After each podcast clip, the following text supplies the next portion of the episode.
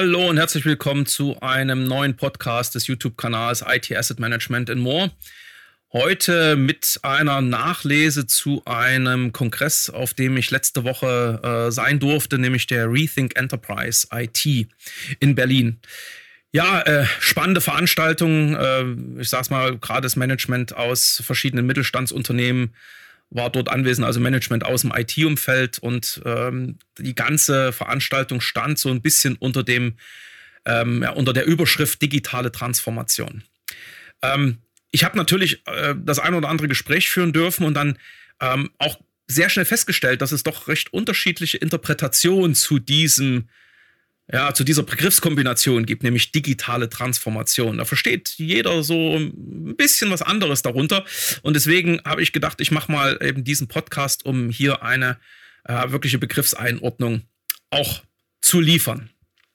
Ja, fangen wir mal an. Also wenn wir heute von digital sprechen, ich glaube, äh, jeder hat noch vor Augen so Dinge wie zum Beispiel eine Analoguhr. Also das sind die, wo eben wirklich ein mechanisches Uhrwerk drin ist und dann gibt es Zeiger äh, und, äh, sagen wir mal, Zahlen auf dem Ziffernblatt und äh, die Zeiger bewegen sich und zeigen die Uhrzeit an. Ja. Digital gibt es übrigens mittlerweile auch, aber dann ist es ein Display. Ich meine, die ersten Digitaluhren, die hatten dann eben solche ähm, oder Quarzuhren, wie man sie noch nannte, eben ein ähm, einen, einen kleinen, ähm, kleinen elektronischen Baustein drin und da wurde eben dann die Zeit ähm, auf einem ja, Bildschirm angezeigt und das war dann eben, ich sage jetzt mal sozusagen das, was man dann als digitale Uhr verstanden hat. Ne? Also ich glaube, das ist für alle recht schnell nachvollziehbar. Oder anderes Beispiel, ne?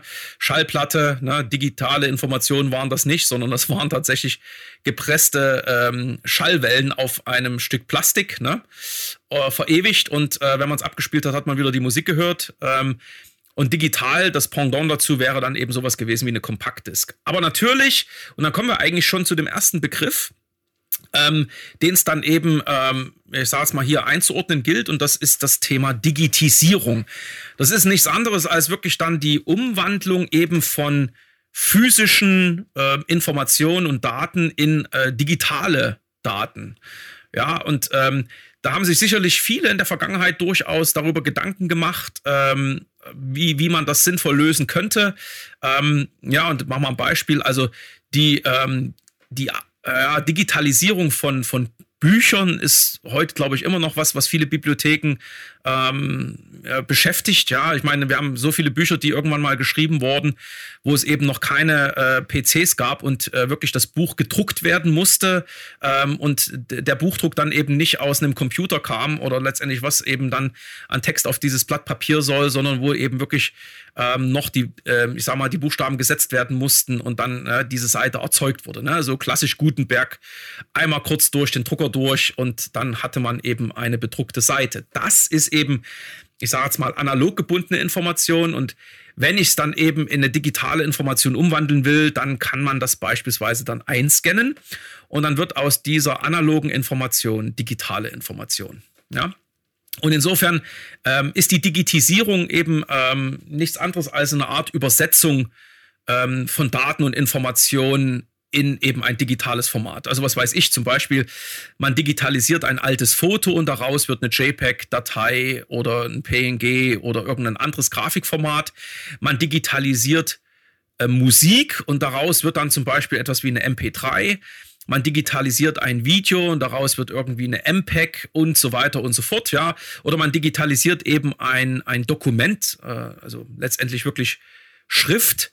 Ähm, und daraus wird dann eben ein, ein zum Beispiel ein Word-Dokument. Also gibt es so, so, Lösungen wie OCR, ne, also so, so Texterkennungslösungen etc. So, wie gesagt, das ist Digitisierung. Ja? Ist noch nicht Digitalisierung, ist Digitisierung. Zumindest in, in meinem Sprachverständnis und äh, das ist ja das, was ich hier letztendlich mit euch teile. Ähm, die Idee, die dann eben hinter so einer Digitisierung steht, ist ja irgendwie nachvollziehbar. Es geht also einerseits darum, eben dann letztendlich diese physische Kopplung zu äh, zu überwinden. Also nochmal ein Beispiel, so ein Buch, wenn es eben das einzige ist, ähm, was verfügbar ist, dann kann das immer nur einer in der Hand halten. Ich meine, man kann natürlich äh, sich nebeneinander setzen und dann lesen das zwei Leute gleichzeitig, ja. Aber es kann natürlich eben nicht wirklich vielen Menschen äh, oder vielen, vielen Personen auf einem ähm, in, also gleichzeitig verfügbar gemacht werden. Und dieses, dieses Thema Sicherstellung und Verfügbarkeit äh, in Echtzeit, ja, das ist so ein bisschen, was eben hinter dieser Digitisierung steht. Ne? Klar, wenn ich einmal ein Buch digitalisiert habe, dann kann ich diese Datei einerseits natürlich an alle möglichen Leute verteilen. Ich kann sie ja kopieren. Ich kann sie gegebenenfalls ja auch ähm, mehreren Personen gleichzeitig äh, zugänglich machen, die sie dann auch gleichzeitig öffnen können, etc. Ne? Also das, das ist ähm, tatsächlich eben ähm, Digitisierung. Ja, genau. Ähm, der nächste Schritt, ne, also nach dieser, dieser, dieser Übersetzung von, von analoger Information in, in digitale Information, wäre dann eben die Digitalisierung. Ne? Äh, bei der Digitalisierung, da muss ich schon immer sagen, das, das sieht man natürlich dann auch jetzt wirklich, also mal abgesehen davon, dass auch Unternehmen so Formulare mal äh, eingescannt haben und was weiß ich. Ne? Also da, da, ist natürlich auch hier und da Digitisierung, sowas wie Rechnungseingangsverarbeitung, da, da laufen so Scanner und dann wird natürlich irgendwie dann eben so eine Eingangsrechnung digital digitisiert, ja. Digitalisiert würde sie, äh, wenn man dann eben diese Informationen aus dieser Rechnung dann eben auch noch entsprechend ähm, ähm, als Formblatt erkennt und dann in die weitere Bearbeitung schiebt. Ja, aber ich werde das mal noch an so ein paar anderen Beispielen versuchen aufzuzeigen. Also ein schönes Beispiel dafür, ähm, wo man eben digitalisieren könnte und äh, wo man es zumindest zu der Zeit, wo ich damals beim Gelben Riesen hier in Bonn gearbeitet habe, noch nicht getan hat, war unter anderem dieses wunderschöne Beispiel Umlaufmappe. Also so ist das damals äh, zumindest äh, gehandhabt worden. Ne? Also man hat dann eben zum Beispiel sowas wie eine Richtlinie erstellt und die musste dann eben von verschiedenen Abteilungsleitern äh, zur Kenntnis genommen werden. Ähm, das, damals war das jetzt noch nicht, dass man dann, also man, man, man, hat das natürlich meinetwegen schon damals in Word geschrieben. Ich meine, so lange lebe ich noch nicht. Also, ne, ähm, also da gab es schon PCs. Ne? Also es war so, ähm, so 2004, 5, 6, so um diese Dreh. Ne? Ähm, ja, und äh, damals hatte ich auch eine, eine gewisse Projektverantwortung. Ne? Und dann hat man eben hier und da auch mal eine Richtlinie erstellt. Und die musste dann ausgedruckt werden. Ähm, und mit einem schon, sagen wir, vermerkt, dass die also jetzt aus dieser Abteilung kommt, dann in eine Umlaufmappe gesteckt werden. Also eine Umlaufmappe war so ein bräunlicher Umschlag, wo dann eben äh, mehrere Zeilen äh, draufgedruckt waren und äh, diese Umlaufmappe ging dann an diese verschiedenen Abteilungsleiter und die mussten dann entsprechend mit einem Datumsvermerk und äh, ihrer Unterschrift bestätigen, dass sie diese Richtlinie zur Kenntnis genommen haben. Und dann kam das irgendwann wieder zurück und wenn dann eben von allen dann diese Unterschrift auf, diesem, äh, auf dieser Umlaufmappe drauf stand, dann konnte diese äh, Richtlinie veröffentlicht werden. Ja?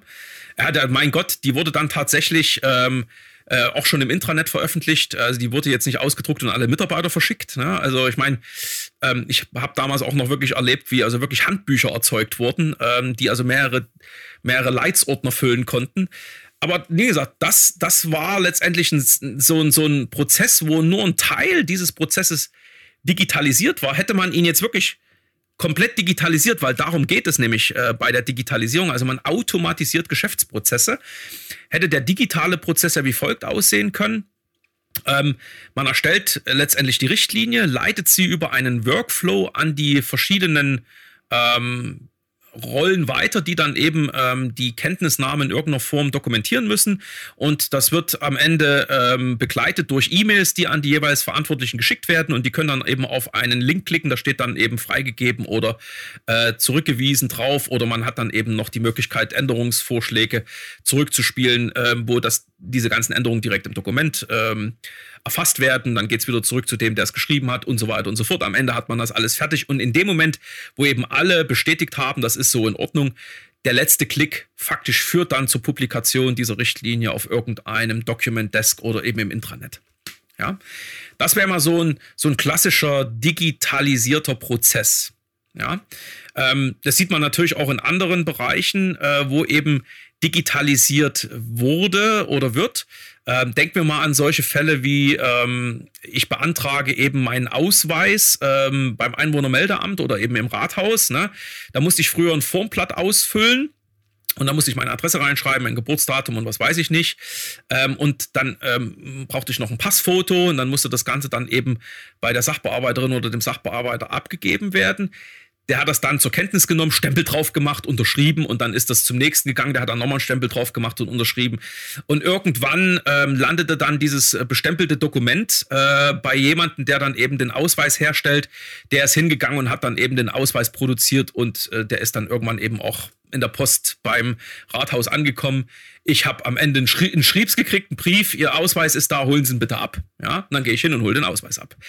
Das ist der Prozess, wie er vielleicht vor der Digitalisierung ausgesehen hat. Mittlerweile muss man ja wirklich sagen, ist die öffentliche Verwaltung durchaus sehr digital. Ja, und ich kann jetzt eben äh, unter anderem eben auch das Thema Ausweis über einen digitalen Prozess beantragen. Ne? Also dann äh, muss ich jetzt nicht mehr ein Formblatt ausfüllen, sondern kann das dem über eine Eingabemaske machen ähm, wo natürlich auch diese ganzen Angaben notwendig sind. Ähm, das Foto muss natürlich trotzdem geschossen werden, aber ich setze mich dann in eine Fotobox, da wird das Foto gemacht. Das Foto wird automatisch an dem Sacharbeiter, dem Sachbearbeiter oder der Sachbearbeiterin zugeleitet, die den ganzen Vorgang bearbeitet. Mit meinem äh, Antrag kombiniert und natürlich äh, der Prozess ist nicht final digital, denn am Ende bekomme ich natürlich eins, nämlich wiederum einen physischen Ausweis. Ja, äh, aber letztendlich die, die ähm, Information, dass der Ausweis da ist, der kommt per E-Mail oder vielleicht auch per SMS, was auch immer. Ja, aber das ist Digitalisierung. Das ist also nochmal, hier geht es also primär da, darum, diesen Prozess äh, so effizient wie möglich zu machen und das durch Einsatz von IT. Ja, also es geht also um die Automatisierung von Geschäftsprozessen. Das kann ich natürlich auch noch viel weiter äh, treiben. Also denkt man mal an Pro, äh, Prozesse in der Fertigung, wo ich dann sage, oh, hier ist sowas wie eine wiederholende, repetitive, wie es so schön heißt, manuelle Arbeit. Das ist auch extrem schwer, was da gemacht werden muss. Ähm, ne, da braucht es irgendwie wirklich eine sehr hohe Präzision. Und was macht man dann? Dann setzt man halt einen Roboter dahin. Ne?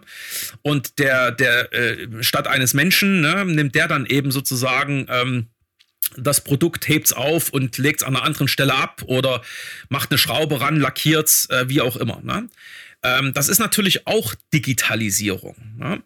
Ähm, aber nichtsdestotrotz, es ist noch nicht digitale Transformation. Ich werde gleich nochmal erklären, was eben aus meiner Sicht dann wirklich digitale Transformation ist. Also, nochmal zusammenfassen, Digitisierung, ich mache aus physisch analogen Informationen und Daten digitale Informationen und Daten.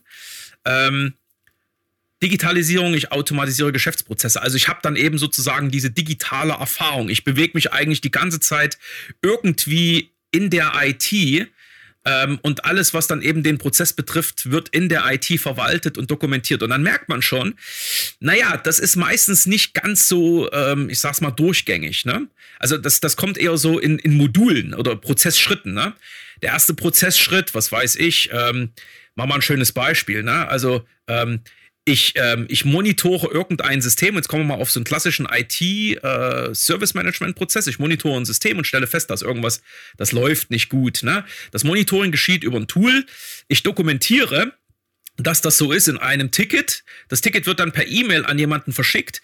Der nimmt dann aber diese Information und zieht dann aus dem Tool äh, Vermessungsdaten und legt diese in eine Excel-Tabelle ab. Ähm, und ähm, schickt diese Excel-Tabelle weiter, um dann am Ende von jemandem, der sich immer mit äh, äh mit den KPIs äh, auseinandersetzt, die dann dem CIO zu reporten sind, nimmt dann diese Excel-Daten, Copy-Paste, Copy-Paste, Copy-Paste und legt sie dann äh, am Ende eben in ein äh, was weiß ich, in eine kleine äh, BI-Lösung, lass das sowas sein wie zum Beispiel Power BI und erzeugt daraus irgendeine View, irgendein, wie gesagt, irgendein Tortendiagramm, was auch immer. Ne?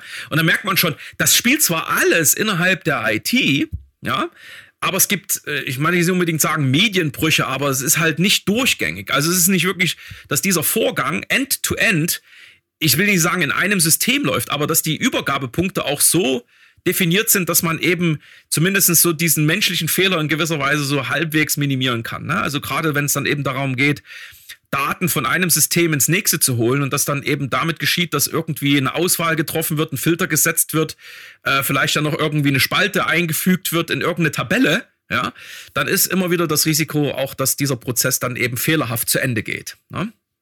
Aber in gewisser Weise ist das natürlich eine Form der Digitalisierung. Aber ob das jetzt so perfekt ist, mag ich zu bezweifeln. Das ist sicherlich auch einer der Gründe dafür, warum viele Projekte, in denen es dann eben um Digitalisierung geht, irgendwie dann mit einer gewissen Unzufriedenheit zu Ende gehen.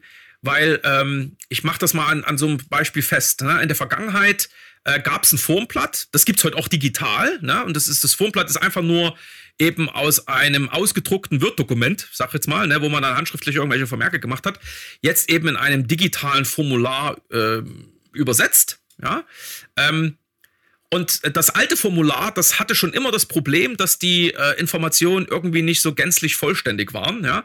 Aber war ja kein Problem, war ja ein, in gewisser Weise ein analoger Prozess. Also man hat sich dann eben auf dem Gang getroffen oder in der Kaffeeküche und hat dann diskutiert und dann kam letztendlich auch irgendwann ähm, die Lösung, ne? nämlich man hat ja eigentlich immer irgendwie die Information vergessen oder ohne Kontext geht's nicht, also man musste miteinander sprechen und dann hat man irgendwann jetzt eben das Verständnis, was der andere von einem wollte oder die andere. Jetzt hat man es halt, äh, jetzt einmal, na, aber dann hat man auch gesagt, ja, jetzt muss ich das nie mehr runterschreiben. Äh, ich habe es ja verstanden, was der Kollege oder die Kollegin von mir wollte. Alles okay, ich gebe das frei. Ja, so jetzt stellen wir uns mal vor, äh, jetzt jetzt wird wird sozusagen dieses suboptimale Formular einfach digitalisiert. Und jetzt kriege ich das wieder, aber eigentlich ist der Prozess, nämlich, dass man sich dann auf, der, ähm, auf dem Gang trifft oder in der Kaffeeküche, um das nochmal abzudiskutieren, ähm, eigentlich ja in gewisser Weise aufgehoben. Oder der muss trotzdem noch laufen, aber weil ich natürlich das jetzt eben auch nicht nur als Einzelanfrage bei mir auf dem Tisch äh, liegen habe, sondern mittlerweile eben auch, äh, ich sag's mal so, äh, so ein, so ein, so ein Wust an, an, an, an Informationen mich, ähm, ja, mich vereinnahmt und ich dann eben vielleicht auch nicht so ganz die Aufmerksamkeit habe, ne? Dann vergesse ich vielleicht ja auch mal diese, diese Abstimmung dann wieder herbeizuführen, weil ist ja eh ein digitaler Prozess. Was soll ich mich jetzt irgendwie mit der Kollegin oder dem Kollegen nochmal abstimmen? Muss doch alles da sein. Warum haben wir es denn digitalisiert? Und was passiert? Der Prozess führt zu, ähm, ich sage jetzt mal, Friktion. Ne? Am Ende hat man dann doch was falsch gemacht. Und dann sagt er, das war da aber ganz anders gemeint, ja, hast du aber nicht in das Formular eingeschrieben und so weiter und so fort. Also, ähm, man kann das mal zusammenfassen. Also, ich meine, ein schlecht, ein schlecht definierter Prozess, ja, oder ein schlecht definiertes Formular, äh, papiergebunden, ne? Äh, das wird nicht besser, bloß weil man es digital macht. Also, ich würde sagen, man beschleunigt diesen Prozess, aber äh, er, er, er na, sag mal, je stärker er beschleunigt wird, umso höher ist die Wahrscheinlichkeit, dass man dann eben auch mit, mit extremer Wucht auf eine, auf eine Wand trifft und ähm, ne, dann kann es wehtun. Ja, also ich habe mal einen Spruch gebracht, aber ich weiß nicht, ob man das jetzt hier zensieren müsste. Ne? Also man kann natürlich Scheiße noch so oft in Zucker, in, in Zucker, in Puderzucker rollen, es wird kein Donut draus. Ne? Also mit anderen Worten nochmal, schlechter Prozess, digitalisiert heißt nicht automatisch guter Prozess. Ja. Und dann kommen wir nämlich genau zu dem Punkt. Das ist dann eben abgesehen von dieser Transition, wo man also wirklich den Prozess selber versucht, so weit wie möglich dann in, in der IT zu halten oder durch IT-Systeme zu unterstützen, ist, dass man dann eben in eine digitale Transformation geht. Und das ist, das, wenn ich immer, wenn ich Kunden in dem Kontext berate, ist digitale Transformation eben schon eine andere Qualität, weil hier geht es eben wirklich um die Frage des digitalen Geschäftsmodells. Ja, äh, mach mal so ein Beispiel. Ähm, ich habe früher immer noch, also ich habe früher aber viel Videos ausgeliehen. Also ich war äh, ne, immer wieder in Videotheken und habe dann eben noch irgendwann VHS-Kassetten ausgeliehen, irgendwann waren es DVDs und irgendwann war es Blu-rays. Ja, äh, natürlich musste ich immer in die Videothek laufen, um dann eben diese Sachen da äh, zu holen. Äh, irgendwann gab es dann so eine Alternative. Ich bin mir nicht mehr so sicher. Ich glaube, das war der erste Amazon-Service, den es auch gab. Love Film hatten die, glaube ich, eine Kooperation und dann konnte man dann für irgendwie eine Gebühr von X Euro 10, 15, ich weiß nicht mehr, immer gleichzeitig zwei oder drei DVDs ausleihen und die wurden einen dann per Post zugeschickt. Und dann muss ich zumindest nicht mehr in die Videothek. Ja? Und vor allen Dingen, man hat halt nie vergessen, das Zeug wieder zurückzubringen, weil das wären ja irgendwie äh, Fälligkeitsgebühren oder was auch immer. Ne? Also das äh, konnte man dann eben vermeiden. Aber wer es noch kennt, es gab damals auch noch Gebühren oder Extrakosten, wenn man das Videoband nicht zurückgespult hat. Ne? Okay, äh, oldschool. Man merkt, ich bin nicht mehr der Jüngste. So. Aber dann ist irgendwann einer auf die Idee gekommen, lassen wir, geben wir mal dem ganzen Kind einen Namen, nämlich Netflix. Die haben gesagt, ja, ähm, warum, warum machen wir das eigentlich so? Ich meine, mittlerweile sind die, ähm, die Datentransferraten, die auch im Privathaushalt äh, vorliegen, ausreichend hoch, um dort eben auch Videoinformationen ähm, halbwegs ruckelfrei oder eben jetzt nicht, sagen wir so, grisseliges Bild, dann am Ende eben auch ähm, darüber zu transportieren. Und wenn, dann gibt es so Lösungen, wo man dann auch so ein bisschen ähm, zwischenspeichern kann, äh, buffern kann, wie es so schön heißt, damit dann trotzdem eben diese sozusagen diese User Experience genauso gut ist, als wenn man eben wirklich eine DVD ausleihen würde. Und schon war natürlich eine ganz andere ähm, Wertschöpfungskette, denn ähm, Nummer eins, es brauchte eben nicht mehr diese physische Kopplung an diese, an diese DVD und die konnte man ja eh immer auch nur einem immer ausleihen, nämlich mir beispielsweise. Dann konnte sie kein zweiter haben. Ne? Äh, bei Netflix ähm, wird eben ein Video bereitgestellt. Denken wir nochmal an die Punkte, die ich zur Digitalisierung äh, gesagt habe, nämlich Sicherstellung der Verfügbarkeit in Echtzeit. Damit kann ich eben jetzt plötzlich ähm, ein Video, äh, ich sage es mal jetzt nicht vielleicht einer unendlichen Anzahl von Usern, aber doch vielen Usern gleichzeitig verfügbar machen. Ähm, damit habe ich natürlich eine ganz andere Kostenstruktur, etc. etc. Ne? Also das ist für mich digitale Transformation. Und wer das verschläft, der endet dann eben wie Blockbuster. Ne? Das ist ja so dieses beliebte Beispiel in diesem Zusammenhang. Anderes Beispiel, äh, jemand hat irgendwann mal sich überlegt, also das ist immer äh, wirklich auch hochgradig schwierig, so, so Micropayments, also so, so Kleinstbeträge dann irgendwie zu überweisen. Da mal irgendwie so einen Überweisungsauftrag auszufüllen und oder was weiß ich, das ist total anstrengend. Warum machen wir das nicht einfach, dass wir wirklich auch kleinste Beträge auf relativ einfachem Weg ähm, einfach überweisen? Also so der Man in the, Man in the Middle, ne? Also der dann eben natürlich auch irgendwann das Geld von, vom Bankkonto abbucht, aber sozusagen das gegebenenfalls auch eben zumindest erstmal vorhält und äh, das Geld an den, ähm, an den, an den Lieferanten abführt, ne? Und daraus ist PayPal entstanden, ne? Ähm, oder nehmen wir Uber, ne? Die eben hingegangen sind und haben gesagt, ähm, ja, also ich, ich will mich ja unbedingt gar nicht festlegen, welches Taxiunternehmen ich jetzt bestelle. Und außerdem, wer weiß denn schon immer, welche Nummer da jetzt gerade gilt. Also bauen wir eine App. Mein Gott, jedes Taxiunternehmen, egal wo, hat mittlerweile auch eine eigene App. Aber Uber ist eben hingegangen und hat gesagt, ähm, wir wollen jetzt gar nicht mehr, dass es eigentlich jetzt unbedingt irgendwie äh, von vornherein bestimmte Fahrer sein müssen. Wir wollen natürlich sicherstellen, dass die versichert sind und was weiß ich, das Auto ähm, eine TÜV hat und keine Ahnung, der Mensch auch halbwegs weiß, wie man damit umgeht. Na, und äh, na, dass dann aber eben trotzdem eins gewährleistet ist, nämlich der Kunde kommt von A nach B. Ja, und das möglichst eben auch mit einem vorhersehbaren Preis. Ähm, und so ist das bei Uber. Ne? Also wenn ich eben die Uber-App benutze und ich sage, ich fahre von A nach B, dann kriege ich direkt angezeigt, was das kosten wird. Ne? Also das ist keine Überraschung. Also wenn dem Fahrer dann halt einfällt, irgendwie eine Umleitung zu nehmen äh, oder eben einen Umweg zu nehmen, der aus Sicht des Fahrers irgendwie besser wäre, dann ist es seine Entscheidung, ne? aber ich muss dafür nicht gegebenenfalls äh, extra bezahlen, bloß weil dann eben die Umleitung sich als Staustrecke herausstellt. Ne? So, und das ist, wie gesagt, das ist digitale Transformation. Na, ich, man kann natürlich hingehen und sagen, ich denke das extrem weit und mache aus all meinen Produkten auch irgendwie digitale Produkte. Also ähm, so eine spannende Idee, man könnte mal auch so gerne mal Elon Musk hier ähm, äh, erwähnen, ne? Mit Tesla, der dann irgendwann mal gesagt hat, eigentlich steht das Auto die ganze Zeit ja rum. Ne? Also man fährt das natürlich, ähm, aber ihr könnt ja mal selber überlegen, wie oft steht euer Auto da und wird nicht genutzt. Das ist ja, ähm, Entschuldigung, das ist ja verlorenes Kapital. Das, das Auto wird ja auch mit jedem Tag älter. Ne?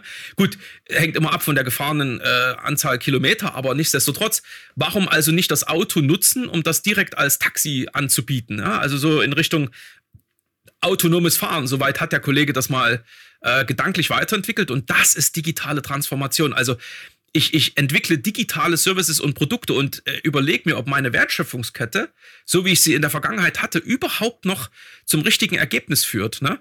Also warum braucht es eben äh, in einem Auto ein Lenkrad? Ich sage es jetzt mal, das glaube ich will jeder noch äh, zumindest für die nächsten 10 bis 20 Jahre haben. Ähm, wenn das eben in der Lage wäre, das Auto eben autonom sich von A nach B zu bewegen. Und ähm, ich habe jetzt vor kurzem einen Beitrag gesehen, da ging es eben auch um solche, ähm, ich sage es mal jetzt nicht Drohnen, aber zumindest sowas wie ähm, Helikopter, die so ein bisschen eine Anmutung haben wie eine Drohne, ne, die man dann eben, glaube ich, in Dubai mittlerweile ähm, mieten kann, dann kommen die zu einem hingeflogen oder man geht eben zu so einem Drohnenstützpunkt, da steigt man ein, sagt, wo man hinfliegen will und dann fliegt das Ding los. Ne? Also muss man nichts machen, da sitzt man nur drin und äh, hofft natürlich auch, dass man sicher landet. Ne? Also das, das ist für mich wirklich digitale Transformation. Natürlich gibt es am Ende nicht die Möglichkeit, dass wir hier äh, nur im, im, im ich sag's mal, irgendwann im Metaversum leben, so wie das gerne äh, Meta als Company hätte, gerne hätte, ne? Und die tun da auch viel. Also ich mache auch viel mit Virtual Reality und so weiter, ne? Das ist sicherlich auch eine Form der digitalen Transformation. Aber ähm, ne, also soweit glaube ich, braucht man nicht denken. Aber ich, wie gesagt, zu meinem alten Arbeitgeber mal zurückgeschaut, ne? Warum brauchst du eine Briefmarke auf dem Brief? Ja, Frage. Ähm, könnte man das nicht irgendwie anders lösen? Ne? Also könnte man nicht irgendwo einen Barcode da draufdrucken oder in irgendeiner Form zumindest vermerken, dass das Geld für den Transport bezahlt wurde. Ne? Aber mein Gott, was hätten wir dann an, an Stress mit den Briefmarkensammlern? Ja? Also äh, nochmal, digitale Transformation ist eben mehr als Digitisierung. Ne? Das ist, wie gesagt, nur die Übersetzung von physisch gebundenen Informationen in digitale Daten.